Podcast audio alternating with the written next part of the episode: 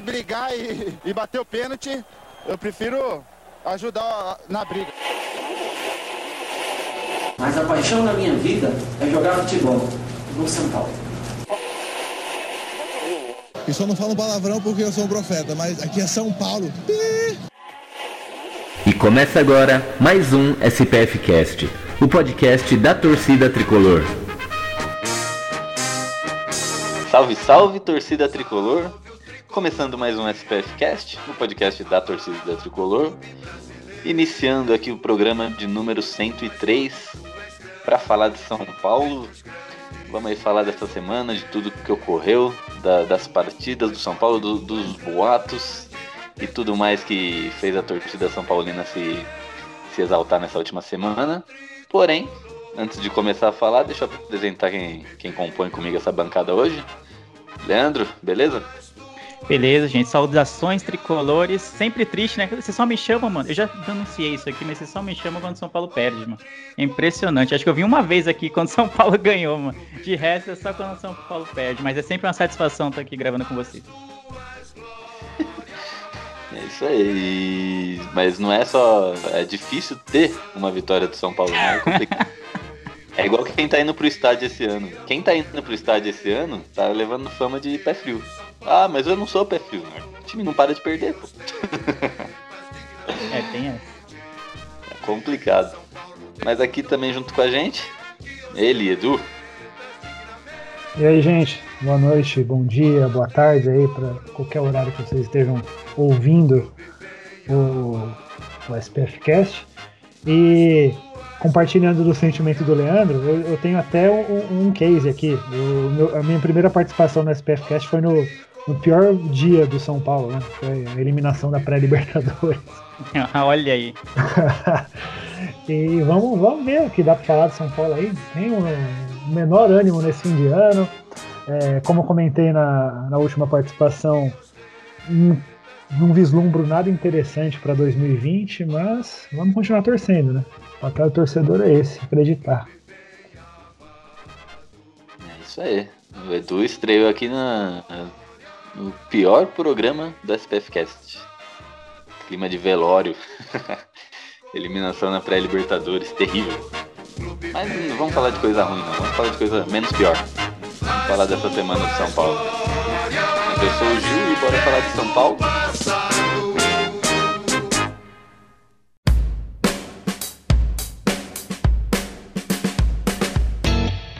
E antes da gente começar com o nosso primeiro assunto aqui, deixa eu só falar para você que, que nos ouve. Segue o SPFcast nas redes sociais, Facebook, Instagram e Twitter. Você pode ouvir nossos programas, estamos aqui semanalmente sofrendo, chorando, nos lastimando. Aqui no semanalmente você pode escutar a gente pelo Spotify, pelo Deezer, pelo SoundCloud, pelo seu aplicativo de podcast de preferência, seu aplicativo preferido. E caso queira mandar sua opinião, seu, sua denúncia, seu xingamento ou o que mais que você deseja falar pra gente, entre em contato spfcast.com e mande sua ofensa gratuita pra gente que a gente responde à altura. E é isso aí. Iniciando aqui o programa, né? Como de praxe, no, no nosso primeiro bloco aqui, a gente costuma falar das partidas da semana, né? Essa semana tivemos duas. O São Paulo venceu o Vasco por 1 a 0 mas ontem né, apanhou feio do Grêmio. 3 a 0 lá em Porto Alegre. Nós talvez com, com uma, quem sabe uma vitória, um empate ali estaríamos mais garantidos na fase de grupo da Libertadores, mas o São Paulo, como sempre, né, gosta de deixar as coisas, as chances escapando pelos dedos. E foi lá e não apanhou de um nem de dois, foi de três do Grêmio. Né? Mas com a vitória do Fortaleza em cima do Goiás, com o nosso mito Sene, o São Paulo já se classificou para a Libertadores. Ano que vem já está garantido. São Paulo e o Tigre, né? Tá aí uma coisa muito boa da gente falar que o São Paulo garantido na Libertadores e o Tigre garantido na Libertadores. A chance Agora a gente tem que torcer pro São Paulo cair no mesmo grupo do Tigre para terminar aquele segundo tempo maldito e a gente quebrar essa, essa maldição aí que a gente carrega há sete anos, né? Ganhando do Tigre. Ganhando não, né? Mas só terminando o segundo tempo do Tigre. E o Leco saindo da presidência, já acho que 90% da maldição vai embora e é só levantar as taças a partir do ano que vem que é nós. Você vê que tá mais fácil a gente enfrentar o Tigre de novo, que é um, é um time de pouquíssima expressão na Argentina, do que o Leco sair da presidência, né? Então, você vê que a nossa fase realmente não, não, não tá muito fácil. Então, cara, eu acho que vai acontecer as duas coisas ao mesmo tempo. a gente vai Os astros vão se alinhar, né? Isso. Não, tem que acontecer alguma coisa, não é possível. Essa maré de azar não, não pode durar para sempre. Mas é isso aí. Eu não sei se vale a pena a gente fazer um, uma análise da partida de ontem, né? Derrota de 3 a 0 Feia, horrível. Um time apático, como sempre, né? A gente acaba se tornando repetitivo. Então vamos, vamos conversar aqui o que, que a gente não, não, pode tirar. Aí, pera, pera aí, não, senhor, peraí. Como assim? Você esqueceu, a gente ganhou na posse de bola. Posse de bola 58%. São Paulo, não é esse esporte que o São Paulo pratica? Puta, é campeão, cara. Eu vou até comemorar. O título desse, desse vídeo vai ser campeão da posse de bola. Esse é esse esporte que a gente pratica, porque aí é para isso que o, o nosso técnico treina o time, para ter a posse de bola. Todo jogo a gente ganha na posse de bola. Só não faz três pontos com isso.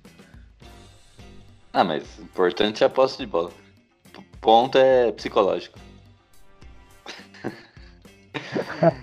que, que horrível. Eu acho, é, você falou que não ia fazer uma análise, mas acho que o que é pior nessa derrota contra o Grêmio, eu acho que perder lá na arena do Grêmio acaba se tornando normal, né? Todo mundo conhece a qualidade do time do Grêmio há anos e anos, né?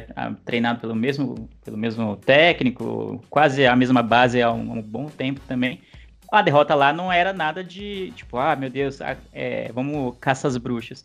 Mas acho que a maneira como foi machuca demais o coração de quem já tá muito sofrido, que é o São Paulino, né? Tomar três gols em cinco, sete minutos, algo desse tipo. E da maneira que foram os gols, assim, ah, sabe? Desanima muito, tá ligado? o jogo. Entra... Pode ir, pode ir. Pode pode ir. A gente entra numa discussão que eu tive com o Gil recentemente e outro dia no grupo de WhatsApp aí é, sobre continuidade. Né? Renato Gaúcho tem continuidade lá no Grêmio.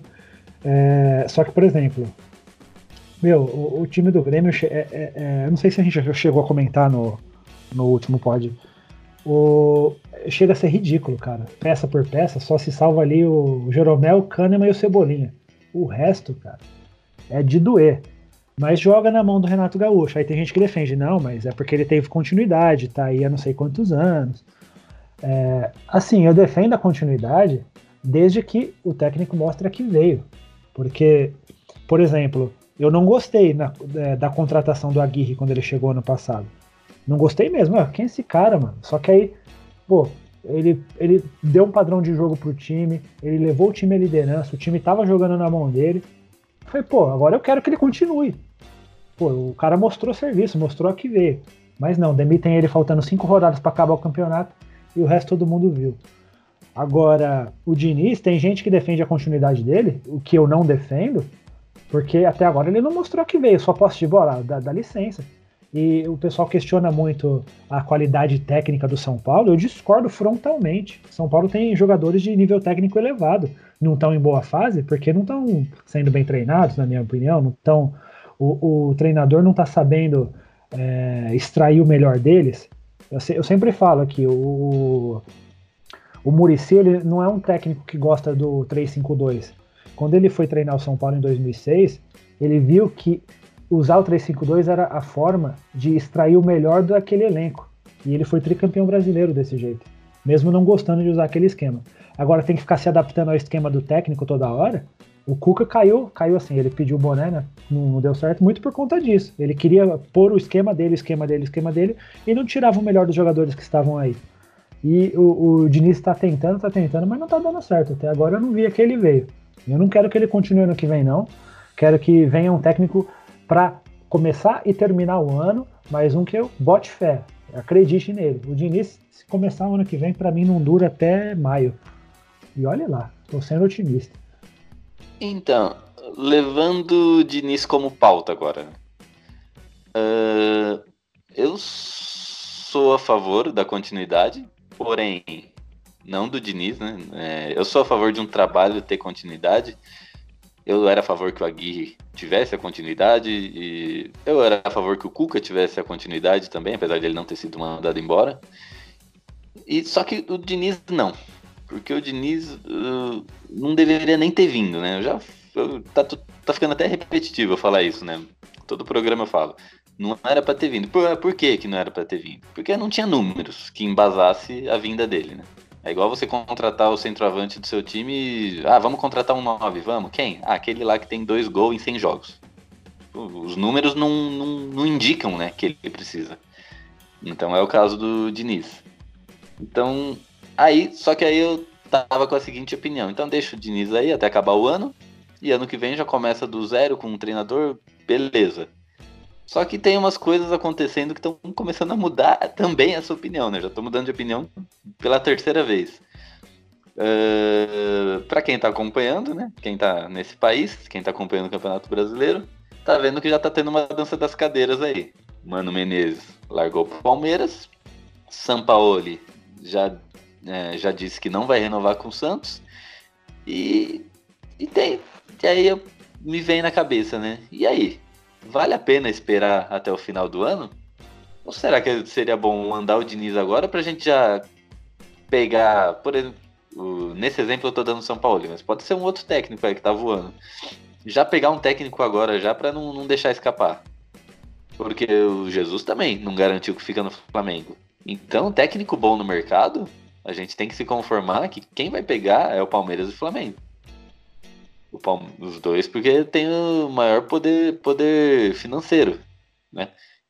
E eu ia falar o Cruzeiro, mas o Cruzeiro, se para a segunda divisão, sai da parada. Então... O Corinthians se antecipou nisso, né? Já contratou um é, cara então. faz um mês.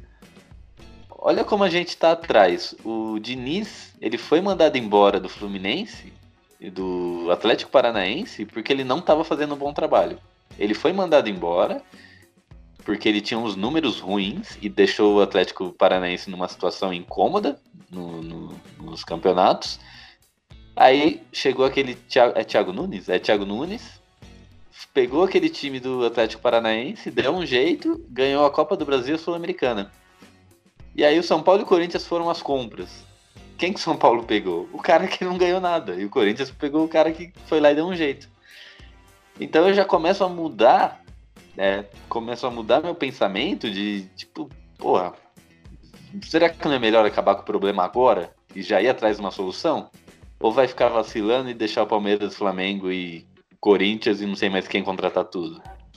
O que, que, que, vocês acham dessa minha visão, essa minha interpretação? Né? Vai, Você vai, eu vou. Você vai, eu vou. Vai que eu já falei bastante. Deixa que eu deixo. É, deixa que eu deixo aqui, tá igual o ataque de São Paulo.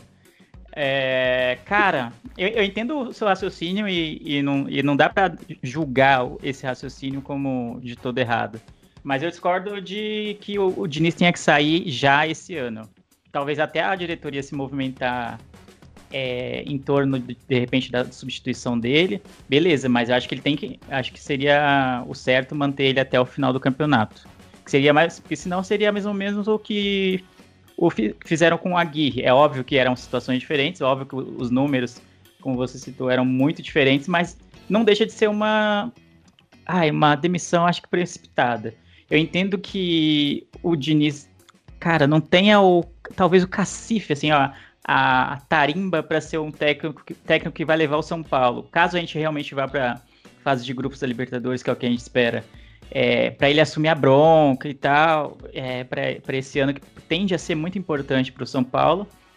Talvez ele não seja o nome certo, eu também concordo com isso, mas acho que demitir ele agora, ainda esse ano, eu acho um pouco ruim. Seria mais uma, para mim, no meu modo de ver, seria um pouco mais uma cagada do São Paulo, assim, da diretoria. Semelhante a que fez com a Gui. É óbvio que os números eram diferentes, mas aí acabar, tipo, o fim seria o mesmo. Então eu, eu não concordo com a demissão dele já esse ano. Porém, eu acho que assim que acabar a temporada, acho que vale o vale o sentar para conversar. E aí?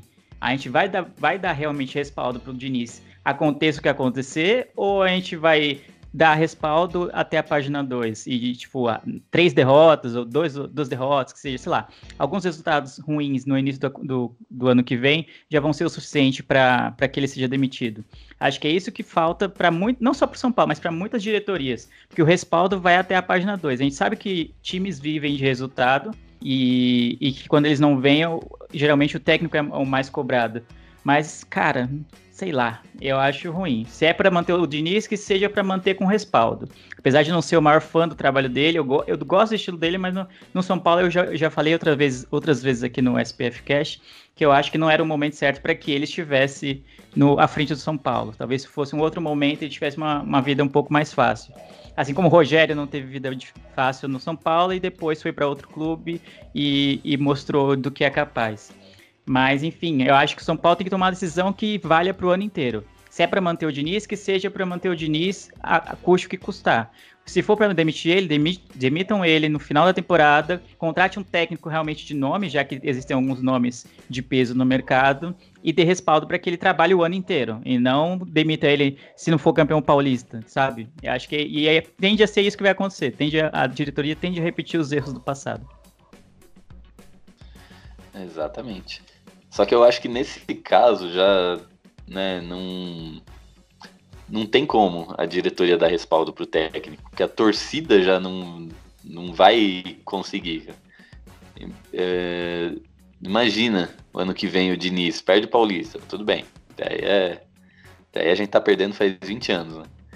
E, mas chega numa Libertadores, faz feio, a gente sai, passa vergonha, igual aconteceu esse ano.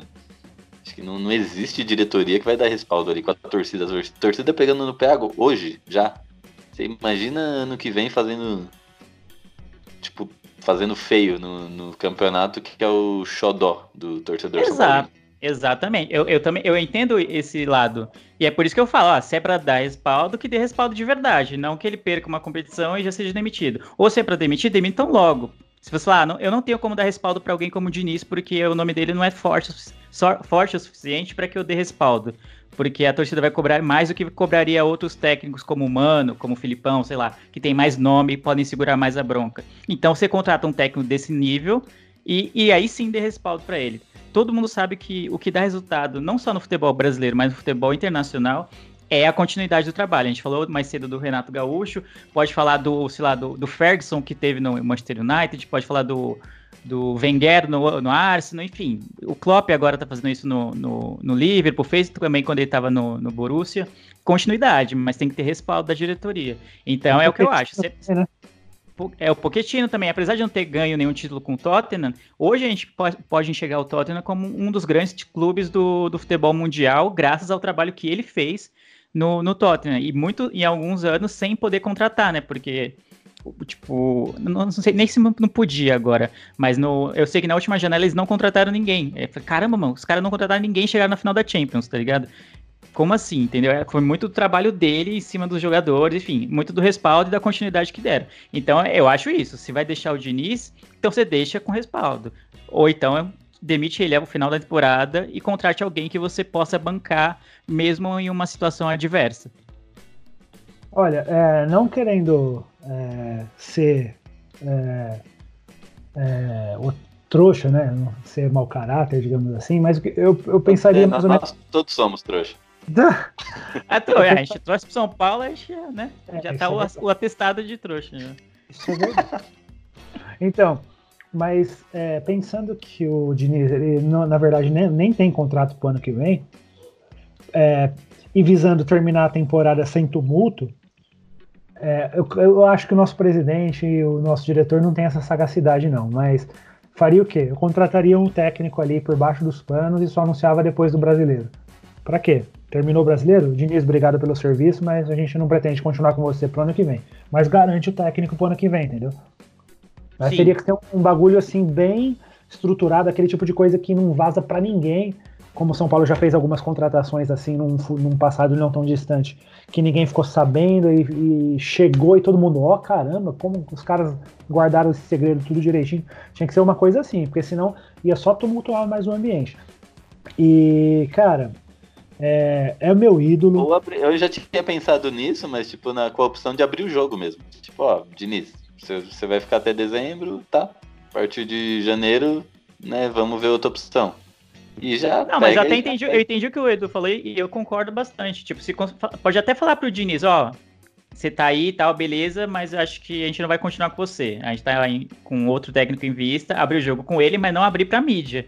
Acho que o principal é não vazar as coisas, as informações e as negociações que são feitas. Porque aí, da forma que é feito, se não vazar, aí tende a dar um resultado melhor. Agora você sai, ah, o Diniz sabe, se vaza assim, ah, o Diniz já sabia no jogo contra o Inter, por exemplo, que ele não ia continuar no São Paulo e isso vaza. Eu acho muito prejudicial, tanto para ele, quanto para o elenco, quanto para a diretoria e quanto para o técnico que vai vir depois. Se conseguir fazer isso de uma maneira que ele, o, o Eduardo falou, no debaixo dos panos, aí beleza. Ser uma, algo competente. Porque aí é tipo ah, um acordo de cavalheiros, já que ele não tem o, o contrato pro ano que vem, não seria algo tão traumático. Não teria uma rescisão, não teria nada, multa, essas coisas todas. Agora, se você banca ele, ah, não, bancamos o Diniz pro ano que vem, e duas semanas depois aparece com um técnico contratado, você já começa o ano tumultuado, né? E, ó, e outra coisa, é meu ídolo, é, tem toda a importância na história do São Paulo, mas eu não queria que o Rai continuasse, não é, à frente do, do futebol aí. Porque é, se você for ver, ele errou muito, cara, desde que ele começou ali como diretor. Primeiro erro para mim foi manter o Dorival Júnior. Né? Segundo erro, demitiu a Aguirre. Terceiro erro, contratar o, o, Isso que eu não tô falando efetivar de jogador. o Jardim. Exatamente, efetivar o. Eu, eu, isso que eu não tô falando de contratações. Teve umas contratações aí também, sei lá, tipo o William Farias. Então, teve umas coisas nada a ver que ele contratou também. Estou falando só de treinador. Foi é, manter o Dorival Júnior, que ele tinha a oportunidade de, de trocar quando ele assumiu, não quis, manteve o Dorival Júnior. Errou aí. Demitiu a Gui, errou aí. Efetivou o Jardine, errou aí. É, e contratou o Diniz, errou aí de novo. Só de técnico eu listei quatro erros dele em menos de dois anos. Então, e fora contratações que eu não vou entrar nesse mérito agora. Então, para mim, o, o Raí errou muito e tá na hora de, de, de dar área aí. Desculpa, não é mais o momento dele continuar. Ele, ele se mostrou inexperiente nessa função aí de, de diretor de futebol. Se, se mostrou mais do mesmo. Exatamente. É com dor no coração que, infelizmente, a gente não, não dá para passar a mão na cabeça, né? O Raí, infelizmente, ele foi um monstro como jogador, mas como diretor não tá, não tá legal, não tá tá tendo mais erros do que acertos, tá tendo falta de palavra, né? Ah, o treinador vai continuar, vai lá e não continua. Ah, vamos fazer isso, vai lá e não faz. E é complicado. Eu também, a coisa que eu mais queria era que ele nem tivesse entrado nessa furada, né? Eu, quando eu tenho um ídolo, eu não eu acho que ele não, não deve dar a cara a tapa e arriscar, né? Eu sei que ele, eu sei que é, ah, ele não tá arriscando tudo que ele fez, porque não vai sumir, mas ah, querendo ou não dá aquela apagada, porque a gente sabe. Mas essa molecadinha aí de 20, 25 anos, não sei se vocês já acompanharam no Twitter eles, ele, a opinião deles sobre o Raí. Nossa, eles falam do Raí como se fosse o demônio. Tipo, ah, esse cara quer foder o São Paulo, esse cara não sei o que, xinga. Né? E mal sabia eles que o São Paulo é o que é hoje, né? Boa parte, uma pequena parte, graças ao Raí, né? O Raí teve no São Paulo e foi protagonista, ele não só estava no elenco, ele foi protagonista dos maiores, das maiores conquistas do São Paulo, né? Então, infelizmente é uma coisa que vai se apagando. Eu pensei a mesma coisa quando o Rogério virou técnico, eu não queria que o Rogério virou, virasse técnico nem a pau. E quando ele veio treinar o São Paulo, eu falei, pior ainda. Eu falei, minha mãe do céu, não vem aqui. Vai dar merda. E eu, na época tinha gente xingando o Rogério mesmo. Puta. Ah, é, é difícil, né, mano? Eu, por mim, tipo, nem, nem tinha isso de ex-jogador acabar ocupando algum cargo assim nesse, desse, desse gabarito, vamos dizer assim, no, no, clube, seja de diretor de futebol, seja de técnico, é um risco muito grande. E acontece muito isso que você falou, Gil, do, de, das gerações mais novas não terem um apego e, o, e a idolatria por esses, esses jogadores, ex-jogadores, que a gente que é mais velho e acompanhou eles jogando, a gente tem o Raí, nossa, Raí é, é, incontestável, tá ligado? Ele como jogador. E aí ele entra nessa quando, quando é claro que é uma furada, tá ligado? É difícil, são poucos casos em que acaba dando certo. A mesma coisa como, como você falou do Rogério. Talvez se ele tivesse passado pelo Fortaleza primeiro e hoje imagina o primeiro trabalho do Rogério fosse Fortaleza, e aí agora, de repente, já dava para cogitar ele no São Paulo, entendeu? Pô, o cara vai vir, o cara já fez um bom trabalho, a gente sabe do que ele é capaz, pô, de repente dá para tentar. Mas aí já teve uma passagem dele apressada, claramente foi populista, né, da diretoria. Tipo, ah, vamos jogar pra torcida, vamos trazer o grande, o maior ídolo da, da torcida para ser técnico, agora vai. Sabe? Sendo que era, era nítido que ele precisava de um pouco mais de rodagem, precisava de treinar um outro clube com um pouco menos de pressão, com, com, outra realidade que não fosse a do São Paulo, especialmente no momento em que a gente vivia, entendeu? E aí acaba dando. É, é, a chance de dar merda é muito grande. A gente tá vendo hoje na Inglaterra, tá o. Ah, o, o Lampard, não é? Que tá treinando o Chelsea? Ou tô louco? O Chelsea, é. Isso. Então, só que antes de treinar o Chelsea, ele, treinou, ele treinou o Derby County, né? Que é um, é um time que tava na, na segunda onda lá, na, na Championship. Então ele foi bem lá, teve um trabalho razoável, de razoável para bom no Derby County, quase subiu, né, para para a Série A, né, para a Premier League, e aí sim o Chelsea deu um voto de confiança para ele e tem dado certo. Mas não começou de cara, tá ligado? Então eu acho que esse tipo de o Raívita para mim também, apesar de ser ídolo, muito ídolo, eu acho que para mim o tempo dele como diretor assim no, no São Paulo já acabou. no coisa, Milan também teve um O Milan é cheio dessas, né? E quase todos deu errado. É, o Leonardo é. trabalhou no Milan e, no, e na Inter, né? Falaram que era o, o Judas interista quando ele foi para Inter.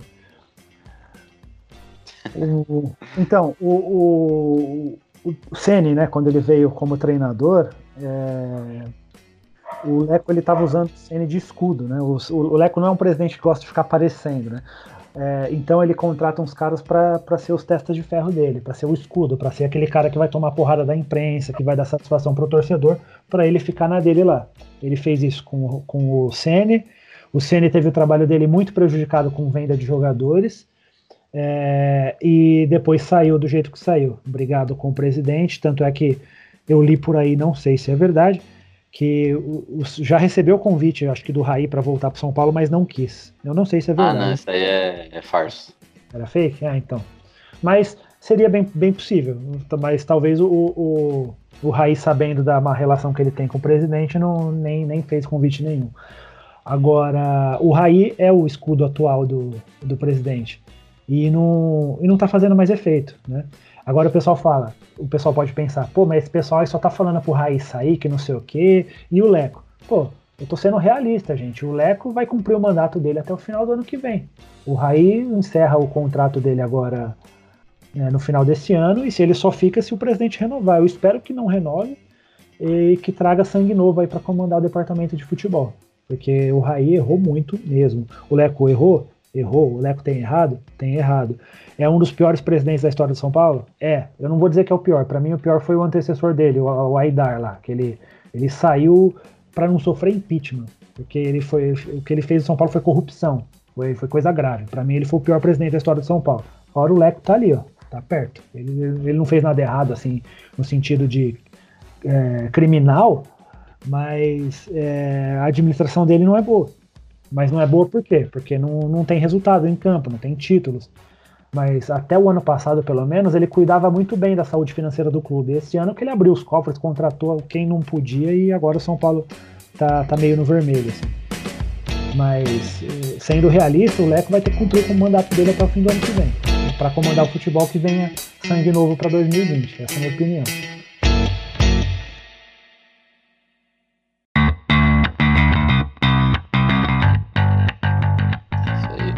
Já que você chegou na, na casa né, de, de presidência, de diretoria, vamos, vamos comentar um assunto aqui que eu tava, tava em mente também, que foi, foi aquele. Depois do jogo do Vasco, o desabafo do Daniel Alves. Queria ver com vocês o que, que vocês acharam.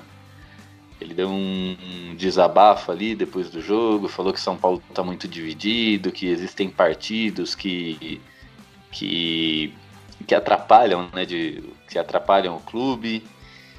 E quem tá fora quer entrar e às vezes joga sujo. E ele, resumidamente, assim, ele deu a entender que a politicagem no São Paulo, esse, essa guerra de egos e de poder, acaba atrapalhando tudo, né? Inclusive dentro das quatro linhas. E aí, o que, que, vocês acham, Leandro? O que, que, você, que, que você achou dessa, desse desabafo dele? Você acha que foi, foi bom ele ter falado? Que ele, não, ele deveria ter ficado quieto para não, não explanar mais problema ali, não, não demonstrar mais problemas? O que, que você acha? Ah, cara, eu prefiro sempre o jogador que fala, tá ligado? Porque senão fica muito aquela coisa do. Ah, a gente tá fazendo o trabalho que o professor falou. Sabe aquela entrevista programada que o jogador sempre dá na beira do campo? Pra mim, isso aí não, não, não tem valor nenhum. É, entrevista na, no meio do jogo ou no final do jogo, assim, quase nada se aproveita. Então, quando alguém tem coragem de falar é, algo, pelo menos que ele acredita ser verdade ou próximo da verdade, para mim já tem um, um ponto por aí. Daniel Alves, todo, não precisa nem apresentar o currículo dele, ele é vencedor por onde ele passou.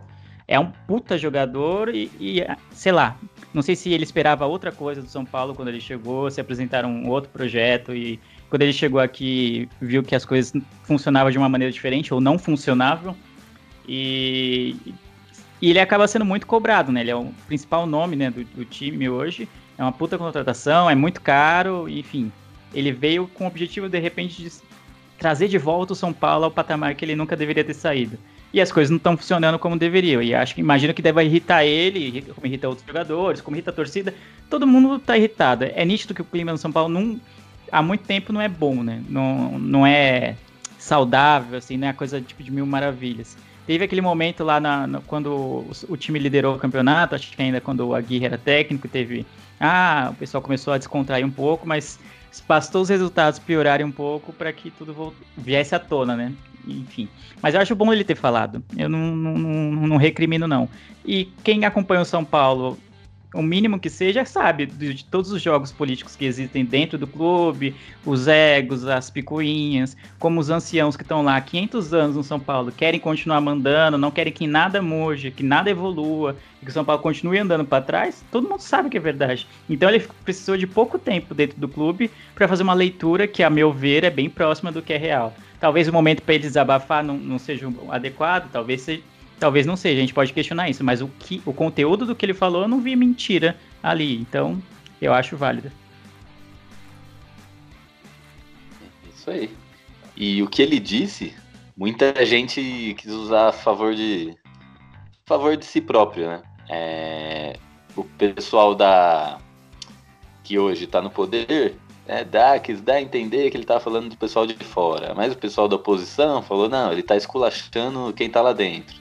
Eu já sou de, da seguinte opinião, acho que ele esculachou todo mundo. Sim. Que ele não pode falar com todas as letras, porque querendo ou não, o Leco é o patrão dele. O Leco, o Raí. Mas eu acho que ele que deu a entender que não, realmente tá uma zona que tá uma putaria e tá foda, tá refletindo dentro das quatro linhas. Cara, eu não entendi eu dessa ele... cara. Eu entendi assim, é... muita gente, principalmente a torcida, é, entendeu? Ah, é ele tá expondo a merda que tá lá dentro, mas assim, querendo dizer, Leco tem que cair mesmo. Eu entendi que ele falou muito mais com proteção ao elenco, ao Diniz e ao Leco. Porque ele tá falando que as forças externas estão tentando interferir, mas que ele tem que, tem que ter continuidade e, e, que isso tem que parar porque todo mundo é a favor do São Paulo. Então, é mais ou menos assim, deixa o Leco em paz, deixa o Raí em paz, deixa o Dini em paz, deixa a gente em paz, que aí as coisas tendem, tendem a melhorar. Eu, é, eu entendo mais ou menos isso, até porque o ano que vem é um ano eleitoral no São Paulo, é, e os bastidores é, estão agitados mesmo. O Leco não vai ter um candidato é, para chamar de sucessor, porque ninguém, nem quem, digamos, é da situação, quer o apoio dele, porque o apoio dele hoje é mal visto, porque ele é um presidente contestado. Nenhum, ninguém da oposição que pretende se candidatar à presidência quer o apoio do Leco é, ele não vai formar sucessor. E assim, é, vai ficar essa agitação mesmo, porque o, o pessoal, principalmente agora que está chegando a época de eleição, o pessoal que está fazendo oposição ao Leco, que é qualquer chapa que, que se candidate vai ser oposição ao Leco, é, quer mostrar alguma, passar alguma mensagem, mostrar alguma coisa, vai ter esse burburinho. Agora, o, é legal sim o Daniel Alves falar, se manifestar. Eu concordo plenamente com o que o Leandro falou de, de que é melhor uma entrevista assim que o cara solta o verbo do que é um cara que é, fica falando aqueles, aquelas coisas pro forma lá na saída do, do campo, que é tudo parece operador de telemarketing falar a mesma coisa toda vez. E só que entenda direito a mensagem do Daniel Alves. Eu entendi dessa forma, pelo menos, que deixa a gente em paz. É, o pessoal que está de fora, que quer entrar, tá, tá tumultuando. Então, deixa o Leco em paz, deixa o Raí em paz, deixa o Diniz em paz. Eu gostei dele ter falado, mas eu não concordo é, com o conteúdo do que ele falou, porque é, o treinador, ninguém aguenta mais ele. O Raí, como eu falei, é, é, é um ídolo. Ele colocou São Paulo no mapa do mundo. Até então o São Paulo era um time do Brasil só. O Raí colocou ele no mapa sul-americano e no mapa do mundo. É, mas como diretor não, não, deu certo. Então, vaza, tem, tem que dar linha. O São Paulo, como eu falei, precisa de sangue novo para comandar o futebol ali. E o presidente, infelizmente, tem que aguentar até o fim do mandato. Não, não, ele não cometeu nenhum crime. É, como fez o presidente anterior, que ia sofrer impeachment e acabou é, acabou saindo, ele acabou renunciando. Ele, ele, se ele não renunciasse, ele ia sofrer impeachment. O Leco não, não, é acusado de nada, a não ser de, de fazer um, um mau trabalho. Isso sim, mas isso não é motivo para sofrer impeachment. Então ele vai cumprir o mandato até o fim, infelizmente. Mas é, o Daniel quis dizer: gente, para de criticar. A gente quer, quer trabalhar, a gente gosta do Diniz. É, a gente, jogadores, vocês escolheram ele, né, cara pálida? Agora, a torcida não tá gostando do que tá vendo, não. Exatamente. O Diniz ele tem um fã-clube gigante. Bruno Alves, na mensagem que vazou dele, ele fala bem do Diniz. O, o Volpe, esses dias deu uma entrevista também. Tá complicado. Eu achava que o fã-clube do Diniz era só na torcida, mas tem jogador também. Aí, fica difícil. Mas, né, sou da seguinte opinião, já que eles contrataram, né, foi pedido do Daniel Alves, e Daniel Alves e os outros líderes do, do, do elenco, né, a gente não pode jogar só na conta do Daniel Alves, que na época, acho que saiu que foi Daniel Alves, Volpe, Hernanes, toda essa, a, os patronos, né, do elenco. Eles que solicitaram o Diniz. Então, o mínimo que eles deveriam estar tá fazendo agora é dando a vida, né? Pra, pra carimbar o técnico que eles solicitaram.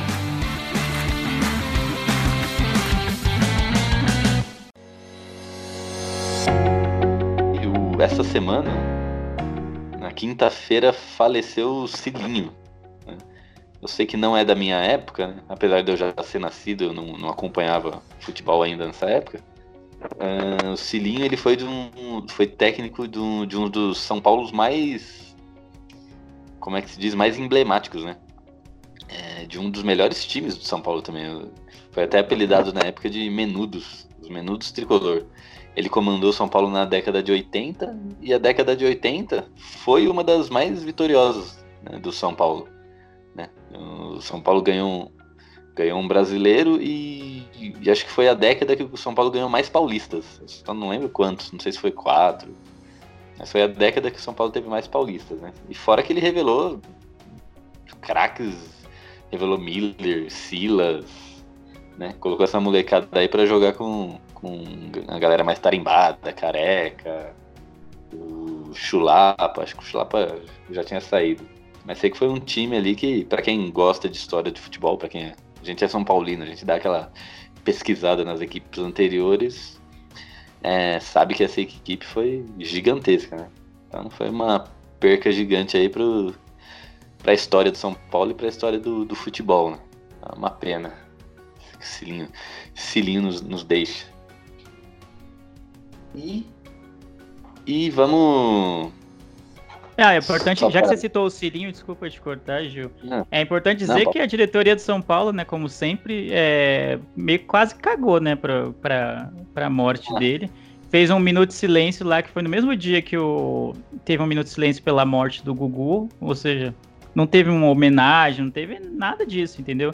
Foi como se fosse alguém tipo, pouquíssimo relevante na história de São Paulo, que a gente sabe que não é. Eu, eu também não acompanhei o, o, o Cilinho na época, porque é, eu era muito novo também, mas todo mundo fala do, dos menudos, tipo, sempre tem matéria, sempre tem jogadores, ex-jogadores, técnicos falando sobre o quão importante foi esse trabalho do Cilinho pro, pro que o São Paulo se tornou nos anos 90. Foi feito o, o, trabalho nos anos 80, que já deu resultados, e foi muito do, do que virou também o, o São Paulo nos anos 90. Então, ver que o São Paulo não, não teve o apreço, não teve o cuidado e o reconhecimento com ele nesse momento, eu achei bem, bem, bem crítico, assim, bem, bem sintomático do, do momento que a gente vive também. Exatamente. Teve um esse um minuto de silêncio aí que você falou e um postzinho no Twitter assim bem, sabe, só para cumprir tabela. Sim, sim. Espero que eles estejam montando alguma coisa aí, né? Às vezes, às vezes pode ser que a gente dê com a cara na porta, né? Mas espero que estejam fazendo algum vídeo ali, algum, porque é bem legal, né? Porque a gente que já é da década de 80, que, que já não viu ele, mas conhece as histórias, é, não acompanhou muito. E essa molecada mais nova aí, menos ainda, né? Bobear, tinha gente que nem sabia quem era o Cilinho. Então seria muito bom o São Paulo preparar um material, assim, uma homenagem, contando a história, a trajetória dele, que é, é história muito boa para o torcedor são paulino no geral assim conhecer. Então, esperamos. Se mobilize São Paulo.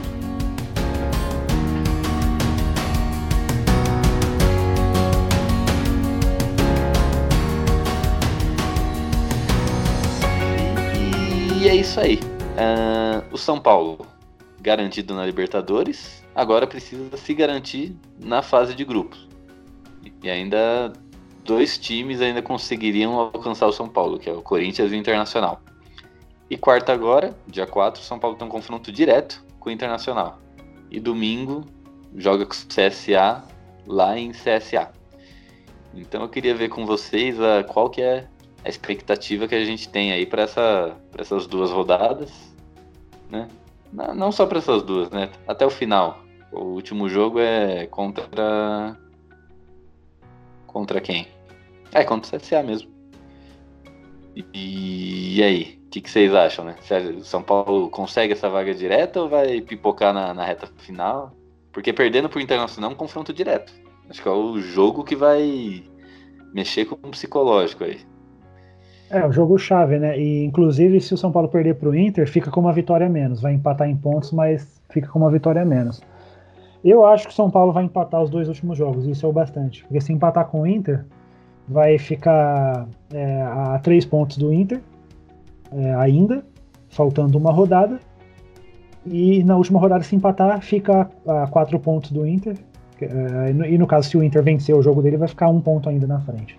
Dois empates, São Paulo está classificado. Tomara que empate os dois jogando mal e saia o Raí, saia o Diniz e ano que vem começa tudo de novo. é a previsão, é a, é a previsão pessimista otimista. Entendeu? Tipo, dá tudo errado, mas a gente classifica. Nossa. Haja, haja coração, né, pra acontecer um bagulho desse. Eu não. Ai, eu queria estar mais confiante com a vitória no, contra o Inter, mas eu, eu também tô achando que vai dar um empate, tá ligado? Ou vai ser, tem tudo para ser um jogo nervoso. O Internacional também tem perdido alguns pontos que não deveria, né? Perder, né? Acho que perderam até pro. Se me pro Goiás em casa, algo assim, recentemente. Então já era para eles estarem nessa na condição de estar. Tá, tipo, favorito para vaga direta no Libertadores e não estão. Então, os dois times estão meio frustrados com os resultados é, recentes. Então, tende a ser um jogo nervoso que eles vão ficar com mais medo de perder, porque perder seria um, um dano muito grande, porque se o Corinthians ganhar do Ceará, aí pode passá-los, do que com vontade de ganhar. Então eu acho que tende a ser um empate. E aí na última rodada o São Paulo ganha do CSA. E é isso. Imagino que seja esse o prognóstico para os dois próximos jogos. É, espero que o Corinthians não ganhe do Ceará, né? Porque o Ceará precisa sair dessa zona incômoda aí para derrubar o Cruzeiro de uma vez. Porque a briga tá ah. tá boa ali embaixo. É, tá, tá uma briga de foice no escuro, né? Tá, tá tenso. Eu acho que o Corinthians não ganha do Ceará. Vai ser lá, no, o jogo vai ser lá no, em Fortaleza. O Ceará é forte lá, apesar de tudo. Era para ter ganho no, do Atlético Paranaense, que tomou um empate no último minuto no escanteio, que aí cagou tudo, né? Que se eles ganham aquele jogo ali, estaria bem mais de boa a situação deles. Falando em Cruzeiro, o Vasco acabou de fazer o segundo gol. 2 a 0 Vasco. Maravilha, hein? Maravilha. Isso é música para meus ouvidos. Acho que o Cruzeiro tem que cair. A gente fala muito de São Paulo aqui, porque obviamente é o tema do podcast, mas o Cruzeiro, por tudo de errado que fez esse ano, todas as cagadas de diretoria, todos os, os, melindres financeiros que eles inventaram lá, eu acho que merece cair. Se não cair esse ano, não cai mais nunca, né? Então, eu tô na torcida para que o Cruzeiro caia. então, re resumindo, para vocês dois, o São Paulo classifica para fase de grupos. Apertado ali, com o Inter Sim, na, na cola. Na bacia das almas, mas vai. É, depende do jogo de amanhã. Eu acho que empata e isso é um fator positivo para o São Paulo, empatar com o Inter, né? É, porque é o adversário direto. Ele não faz três pontos, mas faz, mas mantém a diferença. Né? Então eu acho que empatando amanhã, que é o que eu acho que vai acontecer, dá tudo certo. O, o, o, o que eu estranhei bastante, tanto é que eu, a gente já faz o, as apostas no WhatsApp né, de, de placar, foi o São Paulo ter tomado três gols. Né? O, a defesa de São Paulo é, uma, é a, a melhor ainda, não sei se continua, mas até a rodada passada era a melhor do campeonato. O São Paulo está na posição que está na tabela muito graças à defesa, porque o ataque não funciona, mas a defesa costuma funcionar, né? É, tanto é que eu achei que ia empatar com o Grêmio ali num 0x0, 1x1, por causa da defesa, mas... Primeiro é, tempo dava a entender isso até, né? Primeiro tempo foi bem isso. Lascar. Deixa eu ver se a, defesa, se a, defesa, continua aqui em primeira. É a primeira. Eu, eu vi hoje. 28 gols sofridos. É, ó. Todo, todo, todo mundo sofreu mais de 30. Todo mundo sofreu mais de 30. São Paulo sofreu 28. Isso que era 25 até ontem, né? Tomou 3 uma vez. O São Paulo só tá na posição que tá na tabela graças à defesa. Não era pra estar tá ali disputando o Sul-Americana. Exatamente. Então vamos, vamos, já que você falou em bolão, vamos colocar em números isso aí. Então, Edu, São Paulo e Inter, quarta-feira, no Morumbi. E CSA e São Paulo, domingo, lá em CSA. Já manda os dois placares aí. Um a um nos dois jogos. Pra quem? Um a um nos dois jogos. Um a um pra quem? Pra quem? Ah, no caso vai ser um a um pra nós, então, né? Der dois empates a gente classifica. Pra, ó, pra mim, daqui até o fim da temporada, um a um é o seu 1 a 0 Eu vou apostar sempre um a um. Não, eu, então você já me já deu um spoiler já do meu, do meu palpite. Então, já, que, já que ele me caguetou, São Paulo 1, Inter 0 e São Paulo 1, CSA 0. É, a gente vai meter 6 pontos. e a gente já vai ganhar do Inter. Na minha, na minha, no meu palpite, nós vamos ganhar do Inter. Então já classificou. Ganhou do Inter, classificou. Então a gente já chega contra o CSA sem peso na consciência. Sem. Ah, já era. Se ganhar do Inter, eu mudo, eu mudo meu palpite no bolão pro, pro jogo do CSA. Mas se empatar, vai manter, vou manter. Um, um a um. O pior é que é bem a cara desse São Paulo ganhar do Inter, fazer uma partida épica, não sei o que, pá, e aí, sei lá, perder pro CSA, tá ligado? Lá em Alagoas. Ah, é não bem. Sei não, porque aí você ganha do, do Inter, classifica, aí toma um couro do CSA e demite todo mundo. Ah, eu acho que vai ser 0x0 São Paulo e Inter aqui. Ser... Tem a tendência a ser um jogo feio e duro de assistir. E aí acho que lá contra o CSA vai ser 1x0 São Paulo. É isso aí. E São Paulo classificado aqui na opinião de todo mundo. Como diz o Edu, na Bacia das Almas, mas classificado. então beleza. Então vamos fechando por aqui. Vamos Bora. Leandrinho, dê suas considerações finais. Quem é você? Onde te achamos? Onde escutamos? Onde descobrimos que você tem irmão? Porque eu não sabia. é verdade, né? É, minhas considerações finais em relação ao São Paulo é que enquanto São Paulo existir, a gente nunca vai ser feliz. Essa é a, é a tônica dos últimos anos. Mas o para quem gosta de me ouvir aqui no, no SPF Cast, Coordenando São Paulo, e quer me ouvir falar de temas mais amenos, que não me geram tanta raiva, você pode me acompanhar no Miopia Podcast, é um podcast semanal, toda segunda-feira tem episódio novo. E a gente fala de assuntos diversos, desde filmes, séries, cotidiano, histórias da nossa vida, enfim. É, não tem algo que a gente não consiga falar. O episódio mais recente que saiu segunda-feira agora, saiu hoje, no caso, fala sobre sonhos, né? Sonhos bons, sonhos bizarros que a gente tem. Se a gente sonha muito, se a gente esquece quando acorda, acorda, sonha e acorda, já, já esquece, sabe? Ou se tem pesadelo, tem gente que tem paralisia do sono, coisas bizarras que acontecem. Enfim, tudo relacionado a sonhos, foi o último episódio. Então não deixe de ouvir, procure lá por Podcast Miopia em todas as redes sociais, Instagram, Facebook e Twitter. É isso. Valeu, muito obrigado de novo pelo convite, sempre um prazer. A penúltimo, penúltimo podcast do ano já, eu acho. Eu acho que vai ter mais um na, na semana que vem, então uma honra ter participado de muitos episódios aqui do SPF Cash. Valeu. É isso aí. E só para corrigir, eu não, não, sei o que aconteceu, eu vi que saiu um gol do Vasco, mas quando eu tô olhando o placar continua 1x0. Eu não sei se alguém fez uma piadinha ou fez gol e anulou. É, então, então tô, eu tô acompanhando aqui o jogo e não vi nada de gol. Falei, nossa, o delay aqui do, do, do, do Sport TV tá gigante, né? Porque não acontece nunca esse gol que o Gil falou e tá aqui 10 minutos depois e nada, continua 1x0 aqui pra mim. Eu tô sem TV, que eu tô vendo pelo Twitter, né? Ah, Alguém postou. Ah, caiu no Dibre, então, caiu na fake news. Tô acompanhando aqui no, no ao vivo no Sport TV que 27 do segundo tempo, 1x0 Vasco aqui, por enquanto. Segunda fake news em dois programas, programas seguidos aqui. Próximo muito. Cadê o jornalismo sério disso aqui? Pelo amor de Deus.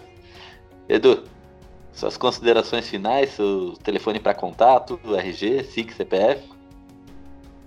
Cara, tudo isso, eu não sei nem meu tipo sanguíneo, você quer tudo isso aí. O... o seguinte, vamos classificar para Libertadores, na Bacia das Almas mesmo. É... Mas para vaga direta, eu tô falando, né? Para Libertadores já estamos classificados. Vamos ano que vem quebrar essa zica aí, vamos terminar esse jogo com o Tigre. E quem sabe a partir do ano que vem já começa a embalar as coisas. Mas eu espero profundamente que tenha uma mudança na direção do futebol de São Paulo ano que vem tanto no diretor de futebol, na figura do diretor de futebol, quanto na figura do treinador. É para apostar em continuidade? É para apostar em continuidade sim, mas de, na continuidade de quem é, faça por merecer, né? de quem mostra serviço, de quem mostra que veio. Né? O, como foi o caso do Agui, era para ter apostado na continuidade dele. O, aquele erro de demiti-lo está custando caro até hoje. Né? O, o, o desastre de 2019 que foi o São Paulo foi muito, em grande parte, por conta da demissão do Aguirre. Mas é isso, ano que vem vai, espero que seja melhor. Não tenho tanta esperança, mas espero que seja melhor. É, obrigado mais uma vez pela participação aí. É, sempre que precisar, estamos aí. Pode chamar que venho participar com o maior prazer. E quem quiser me seguir no Instagram, eu tenho um, um, uma página chamada End Matters. É, eu comentei no, no programa passado ela é sobre cultura pop, música, séries, filmes, desenhos. Ela tem textos é, igual essas camisetas que vocês veem por aí. Né? Por exemplo, se for é, de Friends, aí tem lá escrito Rachel, Ross, e Phoebe, Mônica, e Joey. Eu esqueci alguém? Acho que foi todo mundo. Ross. Falou, Ross. Tem um, um, tem o nome dessa galera aí com e-comercial na frente, igual essas camisetas aí temáticas. Então tem bastante tema lá, segue lá, é, instagram.com.br. Falou, gente. Obrigado e até a próxima. É isso aí. Eu queria agradecer os senhores por ter paciência de ficar xingando junto comigo aqui nosso, nosso glorioso tricolor. Queria agradecer quem está ouvindo a gente, que teve paciência também, porque como eu disse da, da outra vez, quando o time tá mal, quando o time tá dando raiva, muita gente evita, né? Escutar, é, ver, assistir. E se você tá aqui, quer dizer que você. Ou você gosta de sofrer ou você gosta da gente, né? Espero que seja a segunda opção. é um misto dos dois, eu acho. Exatamente. Então agradeço a todos.